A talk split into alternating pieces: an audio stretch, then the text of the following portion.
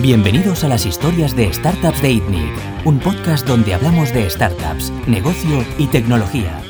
Bueno, bienvenidos una semana más a la tertulia de ITNIC. Hoy estamos aquí con César Miguel Áñez, ¿Qué tal? fundador de Latitude, Ujú. y Jordi Romero, CEO de Factorial. ¿Cómo estáis? Muy bien. ¿Tú qué tal? ¿Sí? Yo bien. Hostia, esto de irme girando así, Ya. escoger el peor sitio. A mí no es falta que me mires, ya me tienes muy Ya visto. te tengo muy visto. Bueno, y a César también lo tengo Ya, bastante visto. Bueno, ahora un poco menos. Por cierto, que poco, poco se ha hablado de el pitch de César de la semana pasada. ¿Qué tal? Sí, ¿Cómo, sí. ¿Cómo te sentiste?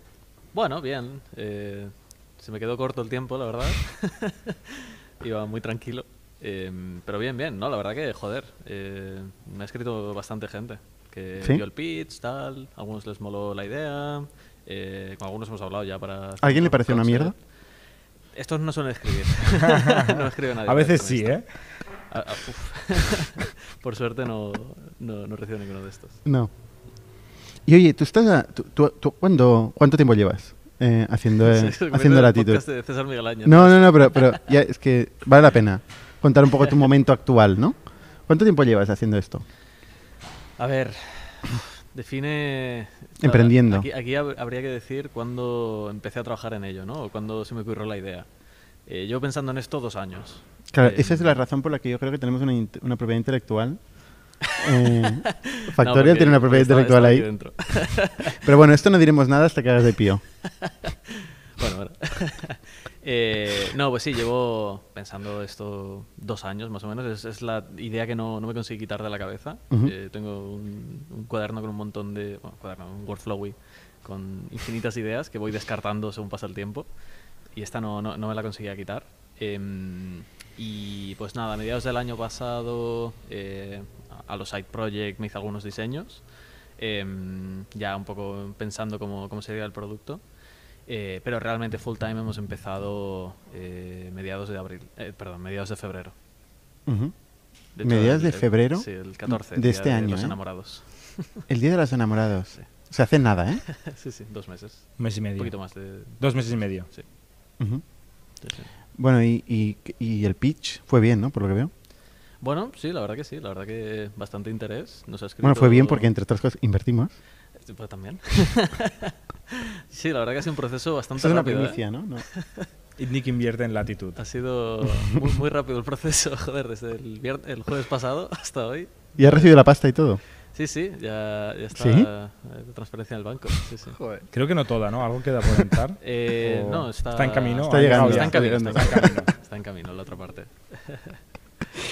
Muy bien. sí. ¿Y, tú, ¿Y tú ahora estás en proceso de fundraising? O sea, ¿estás hablando con, con VCs y tal? Es una buena pregunta.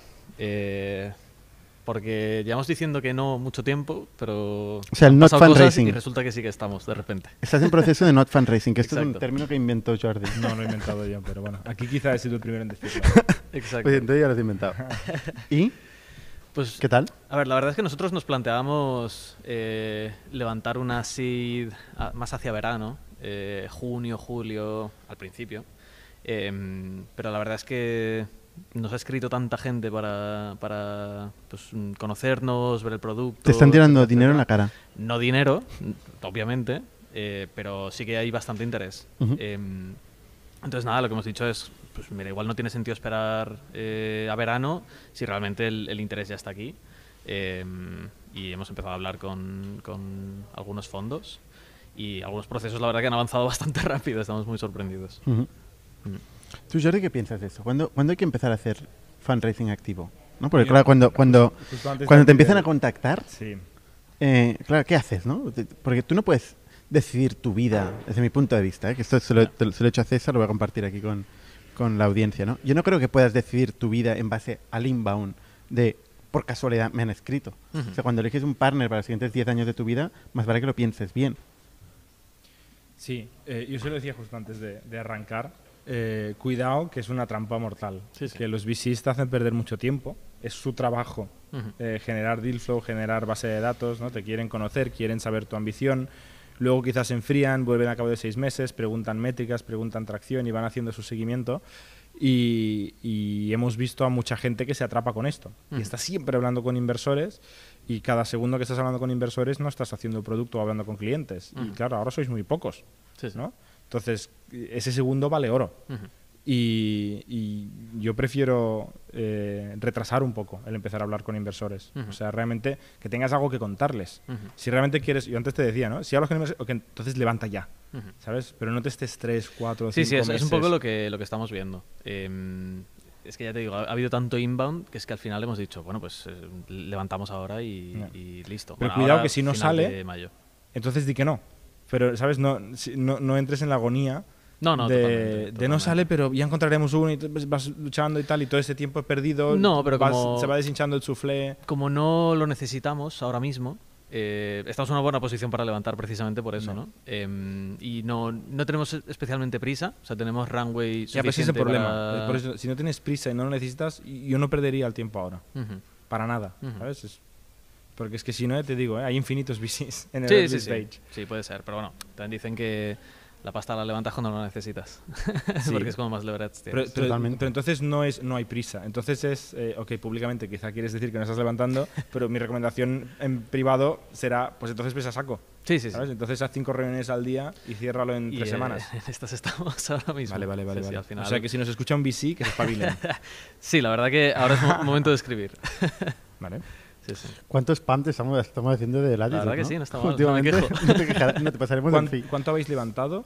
Eh, me, me lo preguntas. Sí, hombre, yo ya lo sé, pero Eh, un ticket de 150. ¿y cuánto os planteáis levantar? Es algo que, que estamos decidiendo. O sea, sabemos que necesitamos varios millones, eh, que no queremos diluirnos más del 15%. Eh, no tenemos una cifra ahora mismo encima de la mesa, una cifra estricta. Eh, así que, bueno, estamos abiertos a, a hablar. Escuchar ofertas. Exacto. Mucha suerte. Estamos en el mismo barco. Sí, sí, desde luego. Sí, sí. Bueno, ¿y tú, Jordi, qué has hecho esta semana? Cuando no hay topics, ¿eh?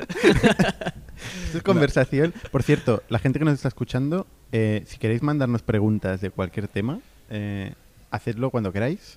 Cuanto antes mejor, ¿no? Porque así tenemos algo de qué hablar. No sé qué ha pasado, pero desde mi cuenta normal de Google no he podido acceder al vídeo de YouTube. ¿eh? No sé si es que está solo para miembros y tal, y aprovecho para hacer el Customer Support Live. o- Pero bueno, eh, hay alguien mirándonos, con lo cual Yo sí- yo es sí estoy problema mío. ¿no? ¿eh? Parece que es problema mío. Entrando como indie sí que lo veo. Eh, supongo que me lo preguntas porque te contaba que he estado viendo inversores eh, esta semana. Curiosamente, ahora llevábamos tiempo sin, sin hablar. No, no particularmente por eso. ¿eh? ah, no, vale, vale.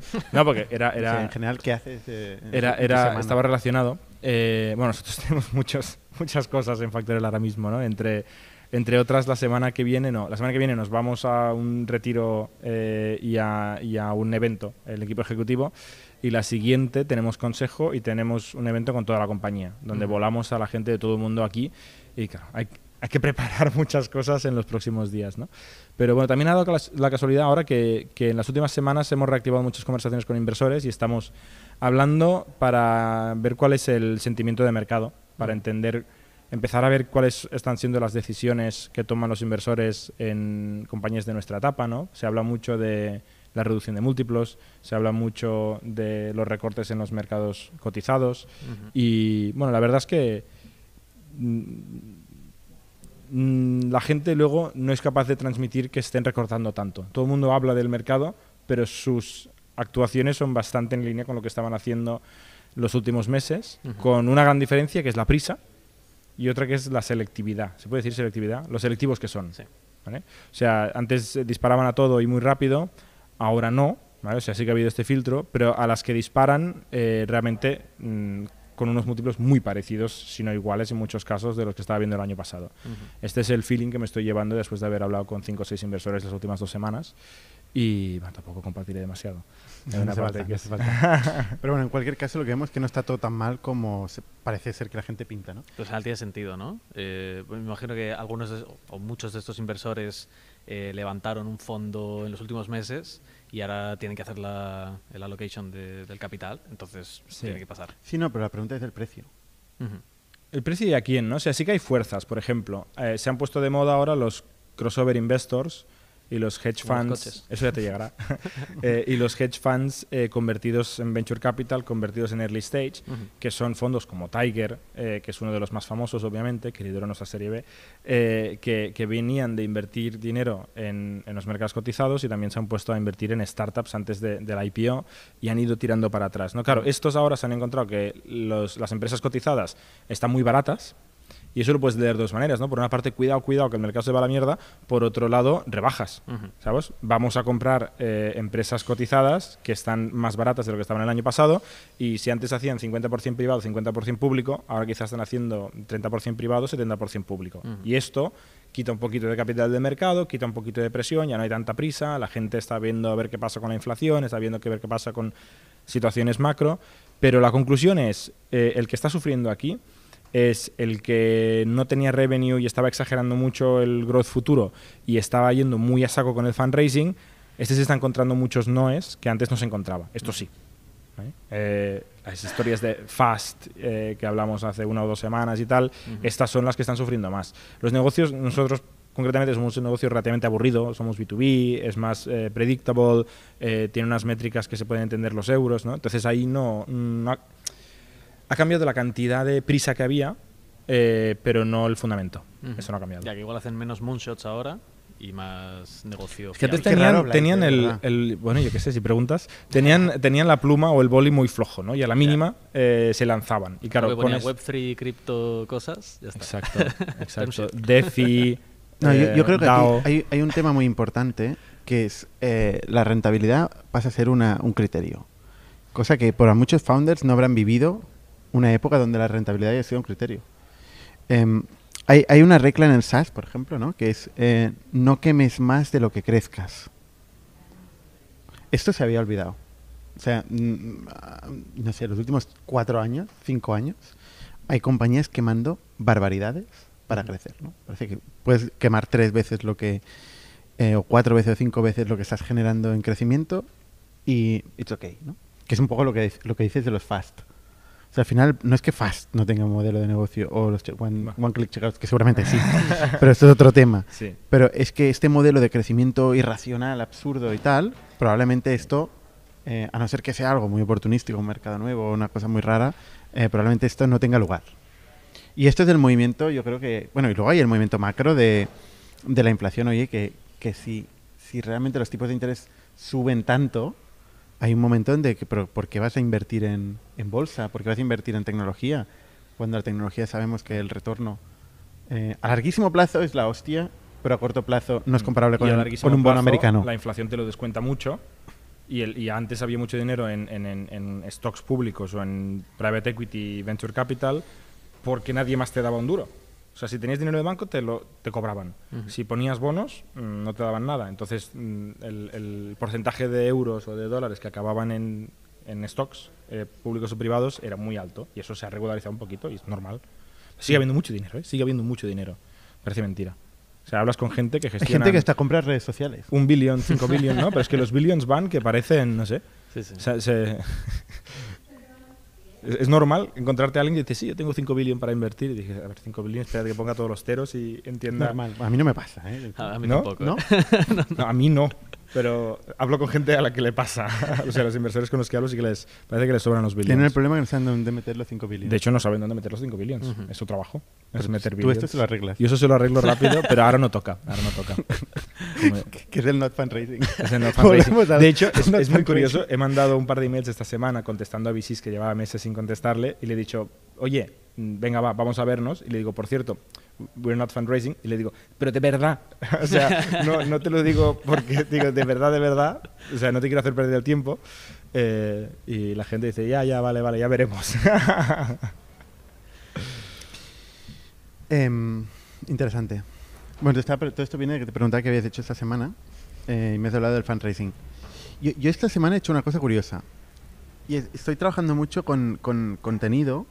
Eh, yo soy muy, cada vez más, soy más fan de, del contenido como modelo de crecimiento, porque al final yo lo veo como una, como una inversión. Que no como eh, modelo de negocio, como vemos en los pitches, ¿no? Exacto, en el pitch nos viene como modelo de negocio. Pero bueno, Eh, como modelo de negocio podría potencialmente serlo, lo que pasa es que no lo veo un modelo Invertible, fácilmente invertible.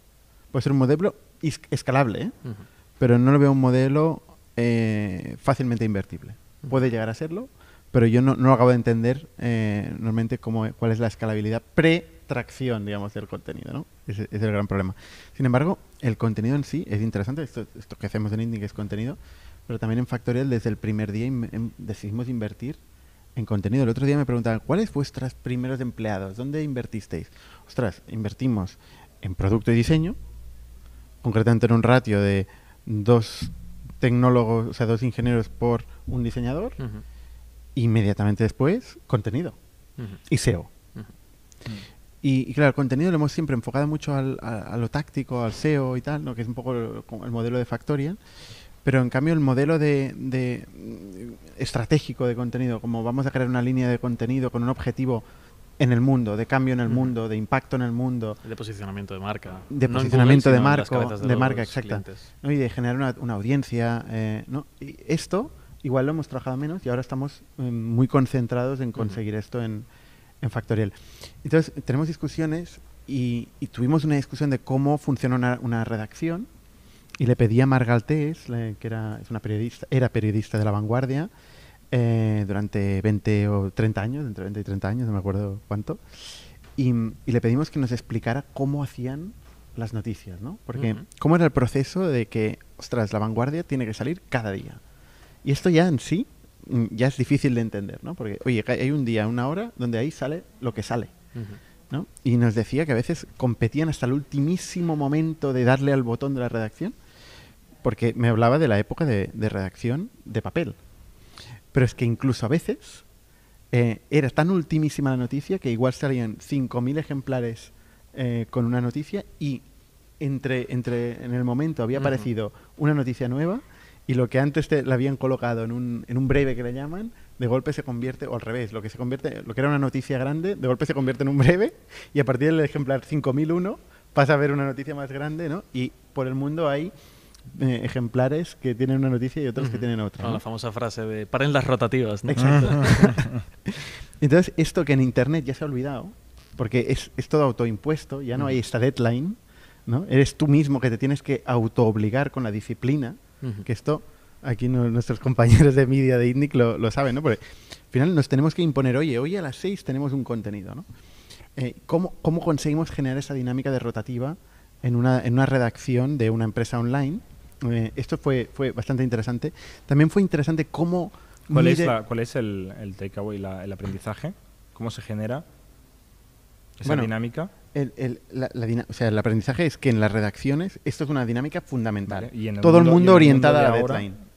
Bueno, eh, Hay que hacer lo en mismo. eso estamos. Vale, vale. Porque a día de hoy no está Estamos- pasando. Estamos pensando. Estamos trabajando en ello. Estamos trabajando en ello, pero, pero al final eh, vamos a publicar unas horas y unos días a la semana en grande, muy grande, y vamos a cumplirlos a rajatabla. Como estamos haciendo en Indic. En Indic esto está pasando. Ujú. Mm. Son los deadlines, ¿eh? El Sí. famoso deadline que, que mucha gente critica y yo creo nosotros los tres venimos de ser builders, ¿no? De, de hacer software. em, y, y siempre el deadline no lo peleamos porque tiene que salir cuando esté esto y tal, pero es que si no tardas infinito. Si Mm. no tienes ningún deadline, tardas infinito. Y al final yo creo que el error es la gente que pretende que el deadline es racional.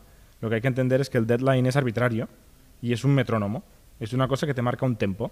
Y al final, eh, con el contenido pasa, con los deploys, con las releases, ¿no? con las nuevas versiones del software pasa, hay que decir hasta aquí, porque es que si no, estaríamos hasta el infinito, porque nunca está perfecto. Ni, ni el Hay- hay un deadline está que es muy perfecto, ni bueno. Ni el software está perfecto. Hay un deadline que es muy bueno, que no es la redacción, no es la rotativa, sino que es el dinero que tienes en la caja.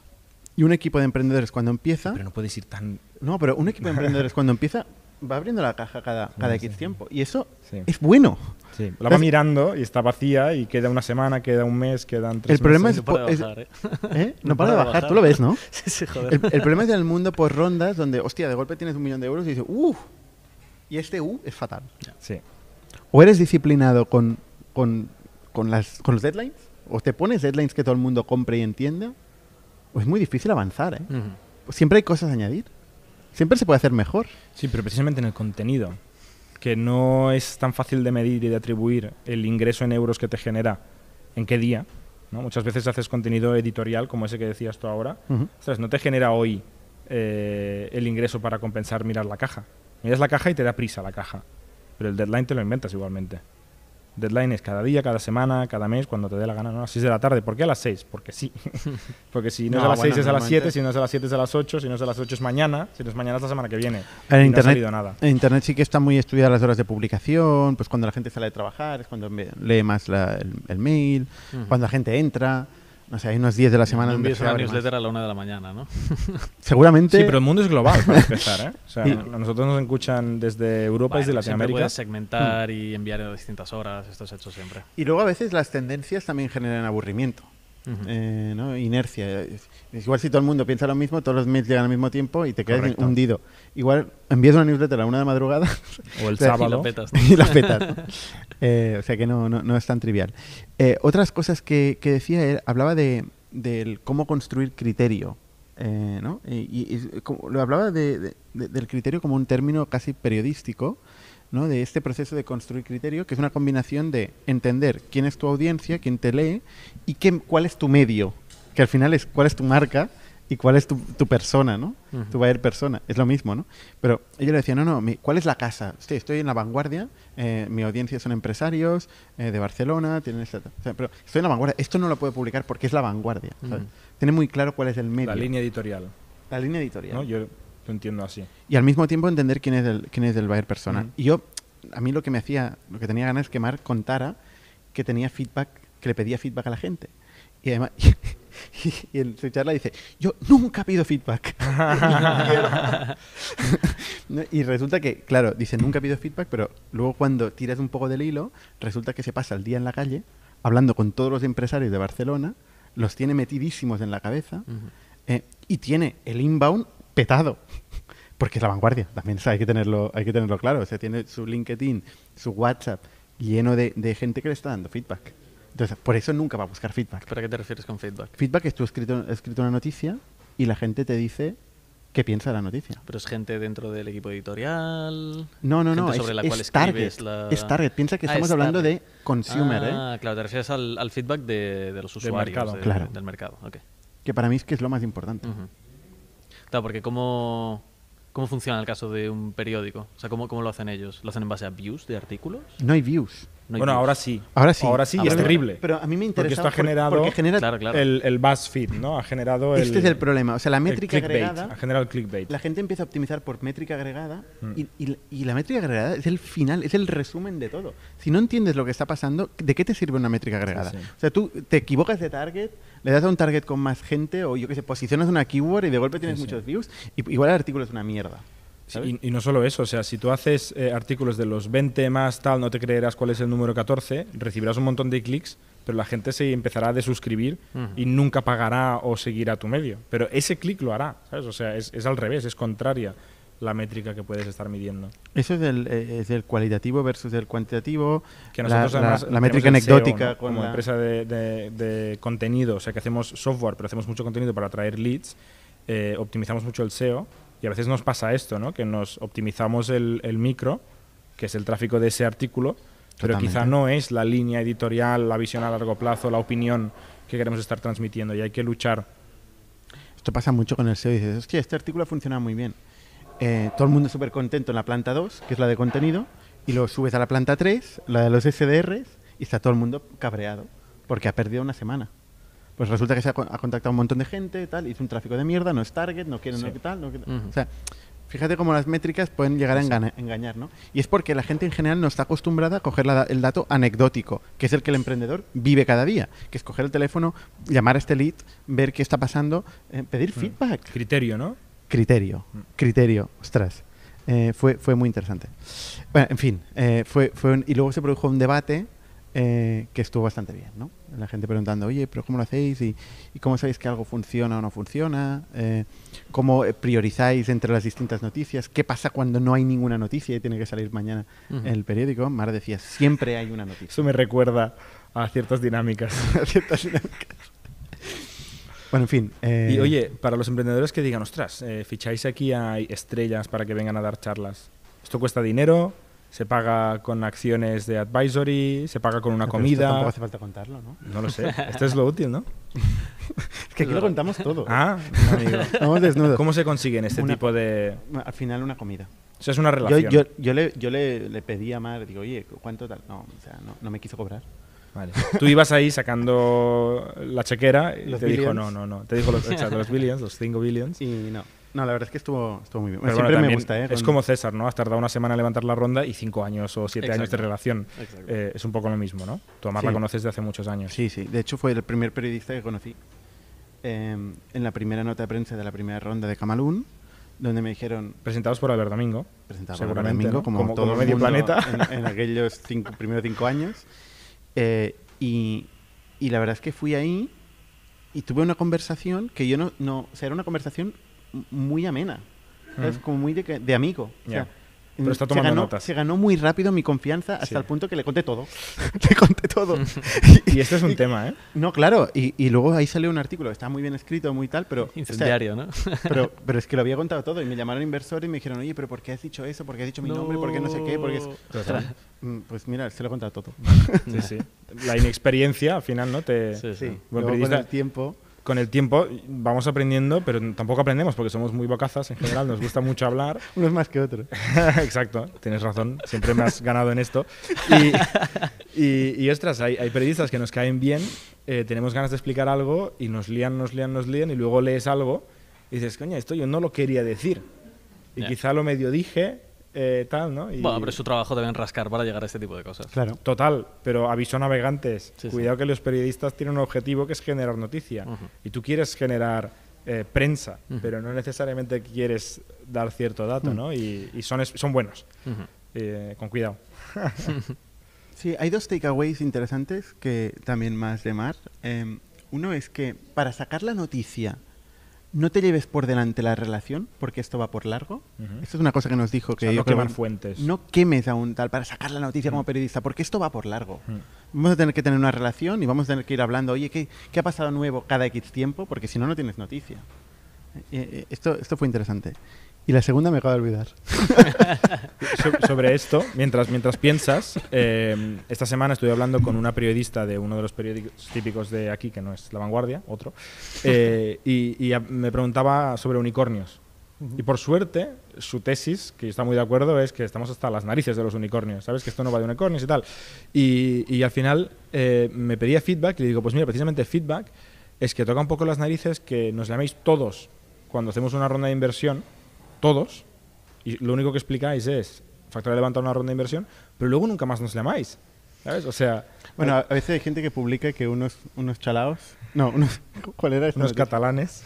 Unos catalanes levantan levantan dinero de unos dinero de chalaos. unos artículo de chalaos. opinión esa, Sí. creo, ¿no? No vamos a.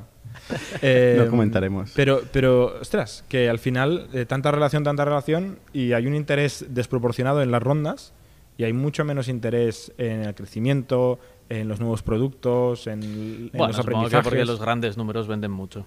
Ya, sí, sí. Y es lo que hay.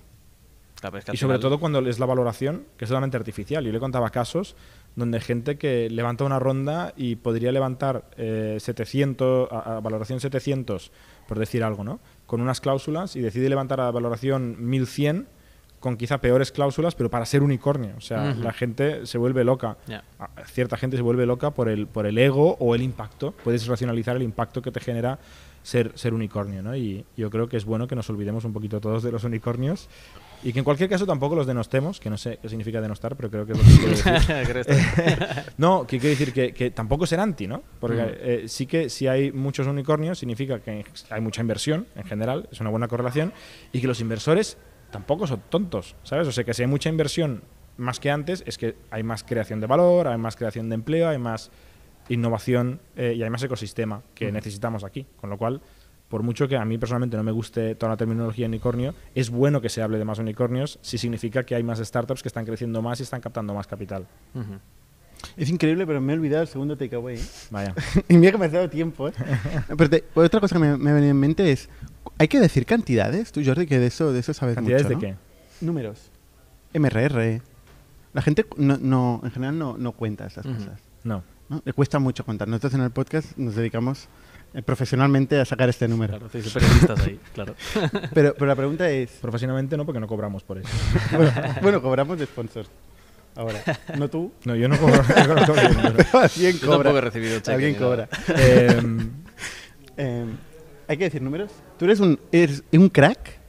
O sea, para mí eres de las personas con más capacidad de hablar sin decir números. sin decir nada. Es un halago, ¿no? Es un halago esto. No, pero, pero es verdad. Muy buena reflexión. No, pero tú ahora, por ejemplo, estás diciendo números cuando te preguntan. Yo, bueno, es, es un, es un tema esto. Em, Tú lo tienes fácil, ¿eh? Para decir números ahora. Ya, no, depende de cuáles. Eh, claro, yo, yo tengo el defecto de que tiendo, tiendo a la honestidad siempre. Entonces a mí me preguntan y claro, bueno, pues yo, yo contesto, ¿no? Eh, y luego pensando te das cuenta, joder, pues eh, la verdad es que le podía no haber dicho nada y estaría en una mucho mejor posición, ¿no?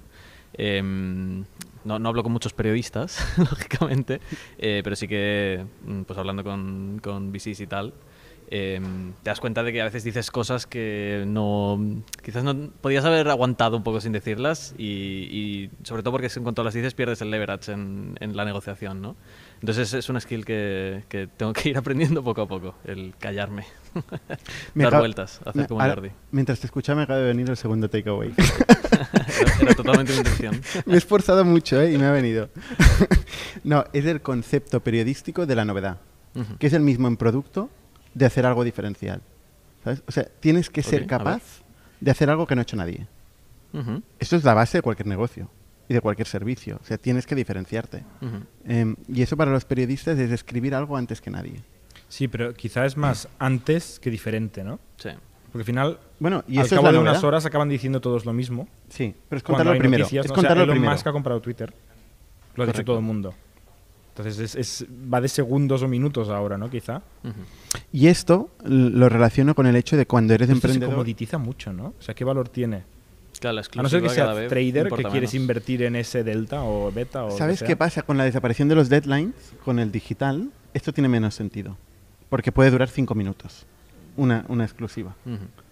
Cuando eran las rotativas, ya han Ahí salido sí, las rotativas. O entra o no entra. O sea, o sale el día que pasa o ya es el día siguiente. Ahí sí. Pero es que y ahora según la ética periodística, tienes que citar la fuente que lo ha publicado. Bueno, que seguro que hay algunos que lo Hay respetan mucho- más y Hay otros muchos que, que, no menos, lo respetan, pero A- ahora, yo por ejemplo, hace poco empecé a seguir un medio nuevo eh, de, de tecnología, de noticias o, o actualidad de tecnología que es The Information, que es un enfoque totalmente diferente, ¿no? Que es precisamente esto, es lo que lo diferente, lo que la gente no está diciendo de las historias, ¿no? Hay un trabajo de investigación, hay muchos datos, hay muchos números, hay entrevistas y no es nuevo. En general, tú no ves el flash de Twitter eh, es comprado por Elon Musk, pero ves, ostras, toda la historia de los board members de Twitter, eh, las decisiones que han tomado, ¿no? O sea, hay, información que no existe en todos los otros medios y es mucho más relevante, pero es que el otro es un titular.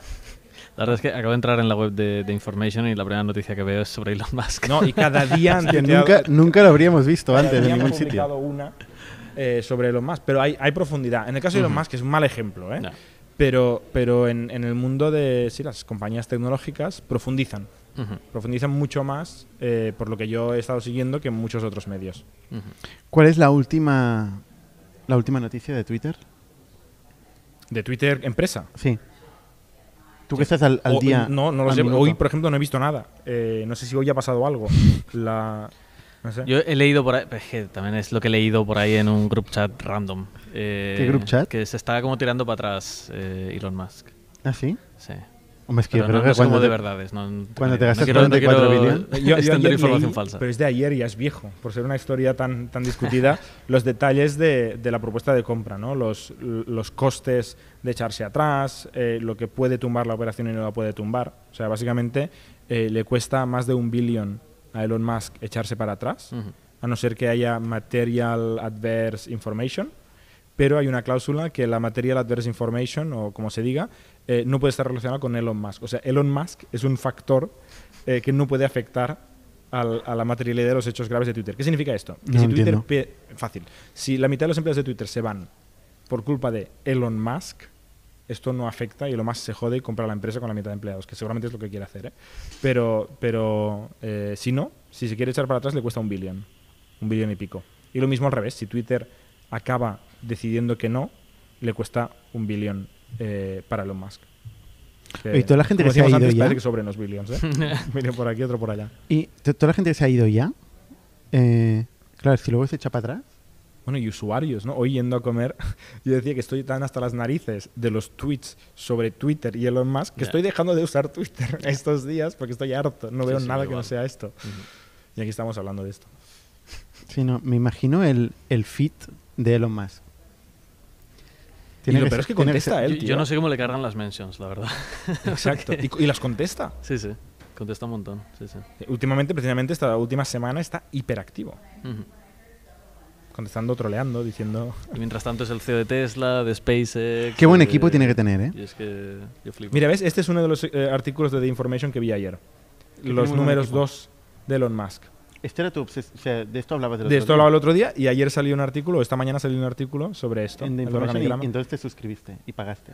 No, pagué hace un mes o así. ¿Tú pagas? Sí, desde hace un mes.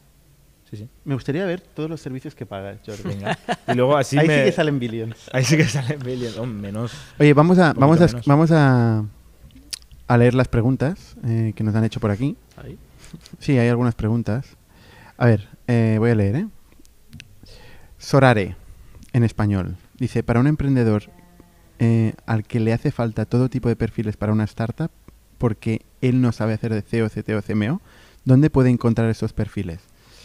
Ostras, em, ¿quién quiere responder? Yo- eh, César, tú por ejemplo, Yo no, no ¿tú, tengo este problema. tú tienes CEO, CTO, CMO? Eh, tengo CEO, tengo CTO. Y ¿Es bueno el resto- El CEO, bueno, va haciendo. Eh, ya estoy haciendo de todo. Estoy haciendo de mm, CRO, de CMO, de, de todo. CPO. Así que no, no, no, no sé dónde encontrar más, porque no, no los estoy buscando aún. Pero tú has encontrado un CTO. Sí, sí, a ver. eh, o sea, yo para mí, en, en cualquier startup de base tecnológica, tener un CTO es esencial. O sea, no, no concibo una startup que externaliza la parte tecnológica, una startup tecnológica que externaliza esa parte, ¿no?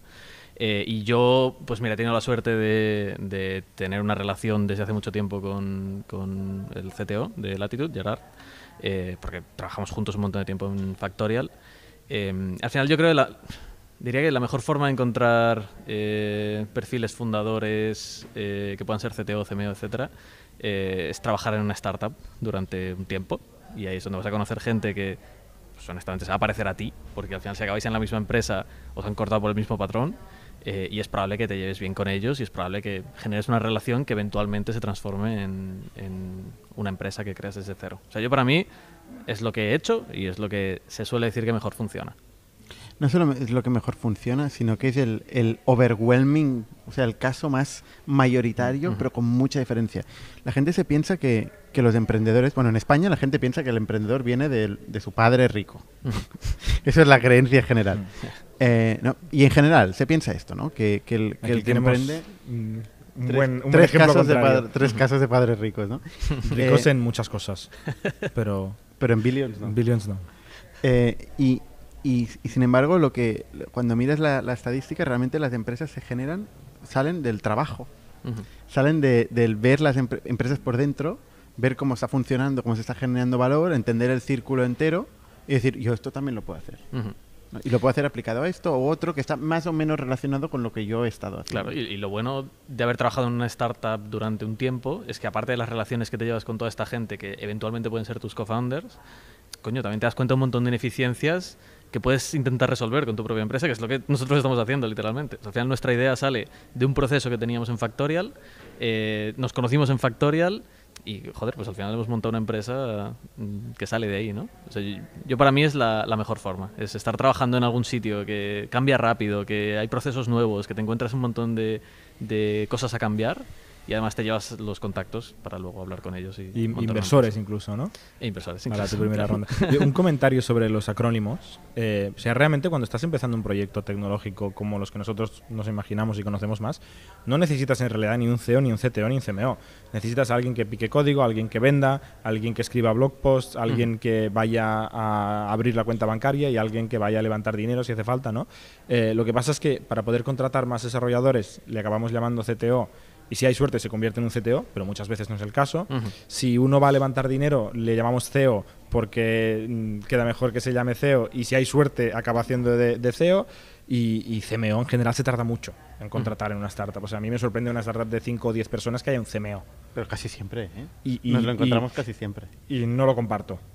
Pero bueno, Ya, a veces, a es- veces como no tienes dinero, como no tienes dinero, mm, das todo lo que es gratis y el título es una de ellas. El problema, Y es que no- salir mal. el problema es que sea un CMO no founder, porque luego te lo vas a comer con patatas. Bueno, si es founder también te lo comes, pero al ser founder es más fácil de gestionar. Claro, le dices, Mm, no, sigue lo- siendo founder. Tú ya no eres ahora eres, yo qué sé, corporate. Exacto. Yo, yo creo que he tenido este título. Eh, strategy. Strategy. y no pasa nada porque eres founder. Pero Exacto. claro, pero, pero con, con otro perfil No, eso te puede si salir si no, eh, claro, eh, tienes que demotion o out y, Y esto- te complicas la vida. Cuando si en realidad le hubieras llamado el de marketing o Sí. programador, Growth oye, hacker, ¿no? growth hacker, pues sigue siendo programador. De todas formas, volviendo a Sorare, oye, si este- esta persona que está, tiene un proyecto, pero no tiene CEO, CTO, CMO, básicamente no tiene nada. O sea, no tiene un proyecto. O sea, está en otra fase. La siguiente pregunta es, eh, ¿tenéis secretario o mano derecha? Mira, Jordi, Hostia. tú tienes aquí algo que decir. Mira, mano derecha. Eh, mi secretario es Calendly, bueno, no se llama Calendly, es Savical, eh, pero en Factorial acabamos de fichar un Chief of Staff, que es eh, un rol muy comodín y, y que me ha costado mucho tiempo definir, la verdad. Yo llevaba años con una intuición y me ha costado meses de acabar de pulir qué significaba esta intuición. Al final he llegado a la conclusión de que yo era individual contributor de muchas cosas.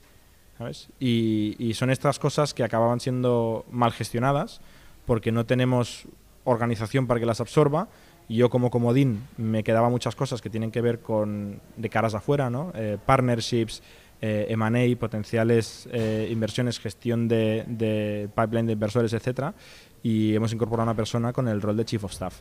Pero es muy importante entender que no es secretario ¿eh? y es una persona que viene de Bain, era manager, o sea, un, un- un máquina, está- no está por aquí, eh, pero que expresamente eh, he ido a buscar a alguien que quedara claro que no tiene ni un pelo de secretario. ¿A partir de qué momento hace falta un Chief of Staff?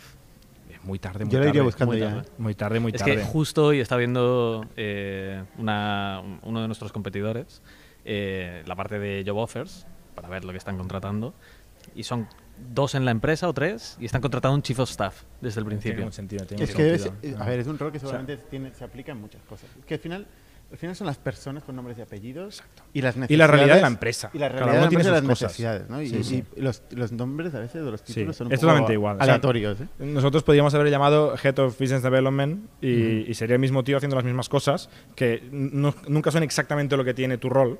Siempre las cosas son, son muy grises. ¿no? En mi caso era, ¿qué tengo yo en mi mesa de individual contributor que estoy haciendo mal? Y que creo que puedo ayudar a alguien a hacerlo mejor, o enseñar a alguien a hacerlo mejor. ¿Puedes poner ejemplos de este tipo de cosas? Todo lo que tiene que ver de caras afuera, partnerships, o sea, eh, ir a buscar compañías con las que queremos construir una relación, un partnership tecnológico, una integración, un, un, eh, un deal, etcétera. Business Eh, development. business development.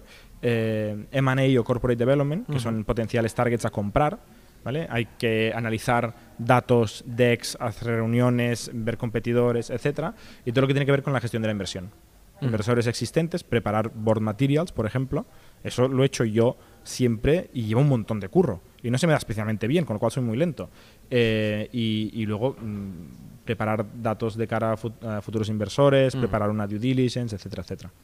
O sea, es business development y corporate development en un Correcto. rol, en una sola persona, Correcto. porque es lo que nos toca Correcto. hoy. Correcto. Y además es un tío muy listo que yo conocí en el evento de ITNIC, Sí. que vino en el pitch y Sí. que esta semana he conocido más, por cierto. Sí, sí. Em, Es un poco comodín. ¿eh? O sea, tiene el- la gracia y el problema de que es un poco comodín. La gracia es que si surge una oportunidad estratégica, pues te la comes con patatas y todo bien. Eh, el problema es que a veces eh, cuesta priorizar si eres comodín. ¿no? Mm. Que es lo mismo que yo siento que me pasa a mí o que nos pasa a muchos founders que somos un poco comodín. Que haces lo que hace falta hoy Ya. y, y a veces decir ya, pero he empezado cinco cosas y ahora no he acabado cuatro, ¿no? Y no tienen owner. Eh, y muchas veces nuestro tiempo mm, está muy atacado.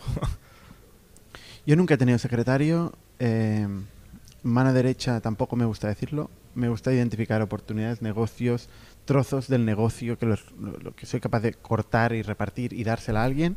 Y para mí esta persona es mi mano derecha, pero en este trozo del negocio. Mm. Entonces, eh, la- lo difícil muchas veces es identificar este negocio, esta PNL concreta, este- esta expectativa concreta y trasladársela a alguien. Eh, y, y por eso no, no me gustan los roles raros. Eh, a mí particularmente, lo hemos discutido mucho. Eh, me gusta ser muy concreto con lo que espero de, de un rol. Y la verdad es que Estoy de tengo- acuerdo, ¿eh? porque si no, si no, puedes medir tu éxito. Hmm. Si no sabes lo que se espera Claro, de ti, no puedes medir tu éxito. Ah. Sí, sí, 100%. Entonces, ¿usa ITNIC algún software de fan management? ¿Cómo es el proceso que tiene ITNIC para ejecutar, administrar sus inversiones? Uf, Jordi. A ver, mm, sí y no. No usamos un software de fan management.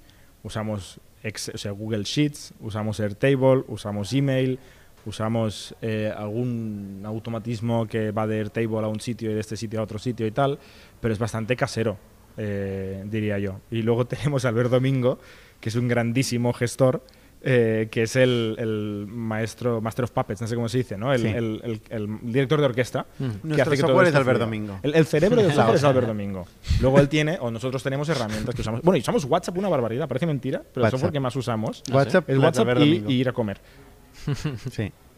No, no somos muy ordenados. La verdad es que no, no creo que seamos un ejemplo en ese sentido. A ver si lo es. A ver si. Vale. eh, a ver. eh, ¿Creen que los VCs están interesados en la gestión de la energía mediante IoT en sectores como el hogar, la industria, la movilidad, por citar algunos ejemplos? Seguro. seguro que sí. Si hay, si hay, César, si hay ¿tú qué mercado piensas? y hay innovación, seguro que sí. ¿Tú que estás hablando con tantos VCs? Eh, ya, la verdad es que no hablamos mucho de la gestión de la energía. No. No, no, no. Estamos en un otro- tema importante, ¿eh? Un sector un poco distinto. No, pues la verdad es que no tenemos ni idea. Pero seguro que sí. Vale, muy buenas. ¿Qué tecnologías creéis que de aquí a 10 años van a crear un gran impacto? Ostras, esta es la gran pregunta, ¿no? Inteligencia artificial, blockchain, computación cuántica, visualización de data. Ya, a veces te sientes y dices, joder, lo que yo hago yo es muy aburrido. Formularios, ¿no? Formularios, una tabla. Sí, sí, sí. Pero no, es que- pero, pero cuando hacemos estas sesiones, Jordi, que decimos, oye, vamos a pensar a 10 años, ¿no? empezamos, venga, va, el metaverso. De hecho, sí. sí, El sí. metaverso. ¿Cómo será Factorial en el metaverso? Me gusta, me gusta. A ver. Pues estamos ahí, le echamos un rato, ¿eh? Es que no quiero contar y, luego, demasiadas cosas. y luego volvemos a la realidad terrible del Revelando roadmap, ¿no? Y luego el formulario está roto. en una El aplicación formulario está VR. roto. No, a O ver, eh, cosas, o- cosas de las que hablamos mucho, que quizá no son tan, tan técnicas, pero el vídeo es una cosa que hablamos mucho, ¿no? Lo practicamos mucho, la generación de contenido, eh, la educación y la comunicación interna asíncrona. Son cosas que, que vemos que se están disparando muchísimo. De hecho, invertimos en Chameleon, ¿no? En parte con, esta tesis. Eh, pero luego de lo, de lo que dice aquí, pues a ver, la inteligencia artificial está madurando muy rápido. El otro día hablábamos sobre Machine Learning eh, con, con el fundador de eh, Keybotics, creo que se llamaba, y, y nos hizo una buena sesión de el estado de arte de Machine Learning y está madurando rapidísimo. ¿no? Habéis visto lo de. DALI. DALI 2. sí. Es increíble, ¿no? Que no sabes, no sé si creérmelo. ¿Explica? Eh, hay una organización que se llama OpenAI eh, que desarrollan eh, la inteligencia artificial. Que el Eh, presidente de es hecho, Elon Musk también. Elon Musk, como le sobraba tiempo, también está por ahí haciendo El cosas. CEO es Sam Altman, ¿no? Sí, Sam Altman, el, Ex- el ex CEO, o uno de los CEOs que tuvo Y Combinator. Mm. Eh, pero bueno, ellos hicieron hace un- unos pocos años un proyecto que se llama GPT-3, que básicamente generaba texto escrito a partir de una semilla. ¿no? Y la- tú le dabas una frase y te escribía un blog post o una noticia o una tesis o una disertación. Y la verdad es que todos flipamos de lo bien que lo hacía. Mm, Es- sí. da, da miedo, ¿no? Pues ahora han hecho esto con pintura, con dibujo Generación de imágenes. generación de imágenes. Entonces tú le describes en una con, con un tuit, imagínate, ¿no? Eh, pues emprendedor con no, emprendedor ambicioso, eh, estilo futurista eh, sobre el cambio mismo, ¿no? climático. Tú le dices esto, Sí mismo. tú le dices esto y te sale César ahí Sí, ¿no? encima de una ballena, o sea, te hace cosas eh, flipadísimas. No, es una locura. Es una ¿Sí? locura, pero es que yo no sé si o sea, me gustaría ver los falsos positivos, o sea, la cantidad de mierda que debe generar, porque claro, no está. Pero a eso se puede hacer en No, plan- No, hay un está input. limitado, porque Ah. como leía es tan peligroso que no nos no queremos que nos. Eh, O sea, es en plan ceranos. Tú lo haces y luego Exacto, va alguien ahí detrás hay una un máquina. Y te pinta el tío- cuadro. tío ¿no? Eso, eso es lo que no sabemos del todo que hay por detrás, No, pero, creo pero no, nos creemos un poco Sí, que hay algo y que sí es que es muy la, bestia. la API ¿eh? de GPT-3 sí que se puede, se puede Y de hecho probar esto abrió una reflexión. La de GPT-3 ahora sí que se puede probar, sí. Abrió una reflexión que es decir, oye, todos o muchos creíamos que el trabajo creativo y el artístico iba a ser el último donde los robots nos iban a echar y, Y ya van muy avanzados. Sí, sí. Venga, avancemos. A Jorge ya le hemos respondido muchas preguntas. Pregunta cuántas vacaciones, cuántas vacaciones hacéis al año. Menos de las que me Que son gustaría vacaciones. y más de las que podemos. Vale. ¿Y tú, César, haces vacaciones? no sé qué son vacaciones. No sabe lo que hoy son. en día. Anda que no lo sabe. Anda que no lo sabe. Vale. Eh, Raúl Rodríguez pregunta, César, enhorabuena por haber conseguido que inviertan en tu empresa. Gracias, Raúl. ¿Os estáis financiando o os financiaréis solo con capital de inversores o también con bancos, ENISA, etcétera? Es, Propio. eh, es buena pregunta. Eh, ahora mismo estamos mirando principalmente fondos. Eh, también por no, por no complicarnos el cap table. eh, o sea, al final nosotros sabemos el tipo de negocio que queremos hacer. Pero ENISA no complica el cap table. No, ahora, ahora llego Ah, a vale. Sí, sí. Es que mucha gente nos ha pedido entrar como angel eh, y la verdad es que les hemos tenido que decir que no por esto, por, por no complicar el, el cap table, porque sabemos el tipo de negocio que queremos construir y sabemos que la forma más efectiva de hacerlo es eh, hablando con fondos que, que opinen igual que nosotros. Entonces, es, es un poco nuestro razonamiento. Eh, ahora bien, joder, subvenciones eh, pues como en ISA, ¿no? que se ata a una ronda que levantas, etcétera, etcétera. Pues al final, coño, sí que lo, lo haremos, obviamente, Ujú, porque claro. o sea, es capital barato Mm. eh, y es una oportunidad que sería, sería una tontería no, ¿Has hablado con un no banco? ejecutar. Hemos hablado con bancos ¿Y qué tal? muy distintos a, a fondos de Sí. capital privado, muy distintos. Muy distintos. Mucho. ¿Cómo fue la conversación? Bueno, bien. No, a ver, al final, joder, todo, todo el mundo es majo.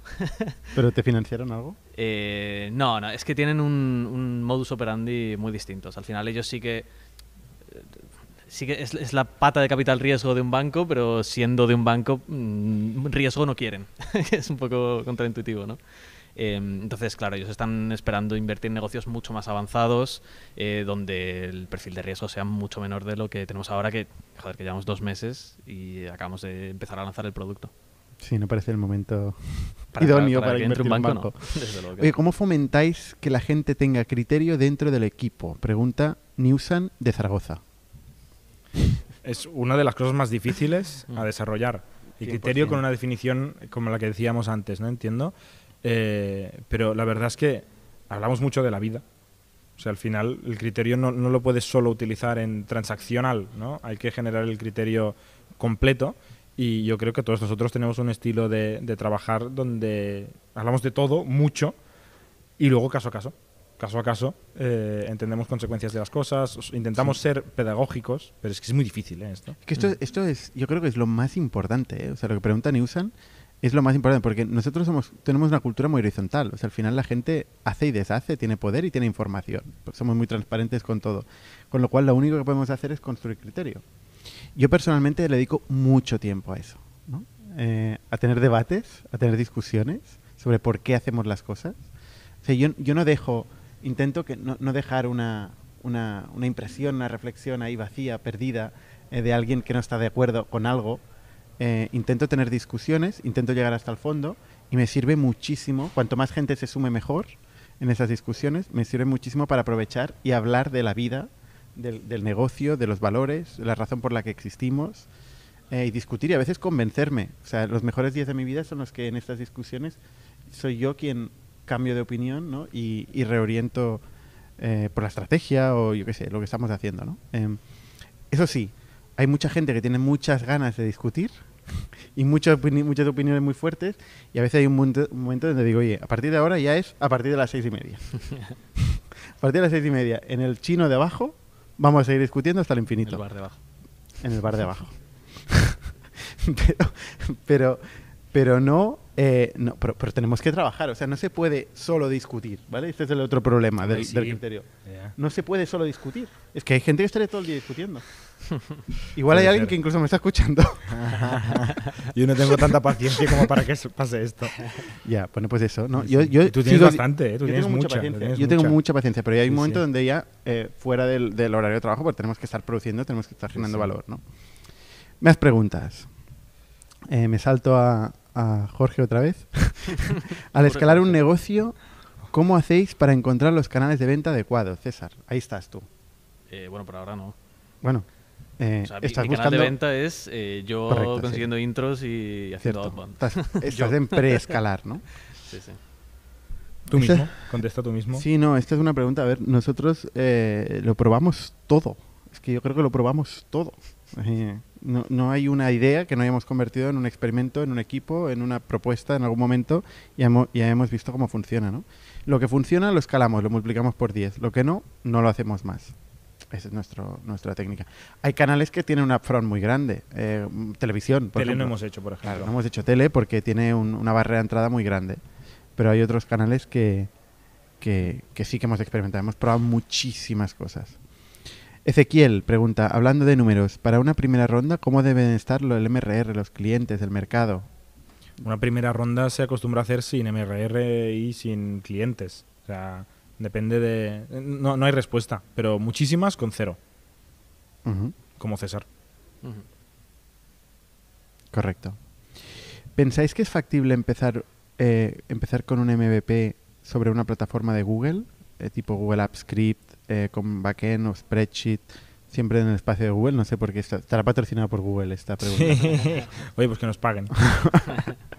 Pues claro que es posible, no sé, todo es posible, ¿no? O sea, al final, es- da valor al cliente. O sea, sí, si no da valor al code, cliente, no code. Hemos hecho 15.000 sesiones sobre no code y low code, ¿no? O sea, sí, es evidente que sí. Vale, oye, son las 7, eh, no podemos seguir respondiendo las preguntas. Además nos hacen preguntas críticas que veo que ya va- nos viene muy bien. Nos vemos, uy, las 7. Vale. Eh, muchísimas gracias a, a los dos, eh, Jordi, César y con los demás. Nos vemos la semana que viene. Somos un ecosistema de startups tech de Barcelona, creadores de Camalún, Kipu y Factorial, entre otras. Ofrecemos más de 5.000 metros cuadrados de coworking a startups y organizamos eventos diarios para discutir negocio y tecnología hasta la saciedad. Desde ITNIC Fund invertimos en equipos con capacidad de construir grandes productos y negocios. ¡Te esperamos!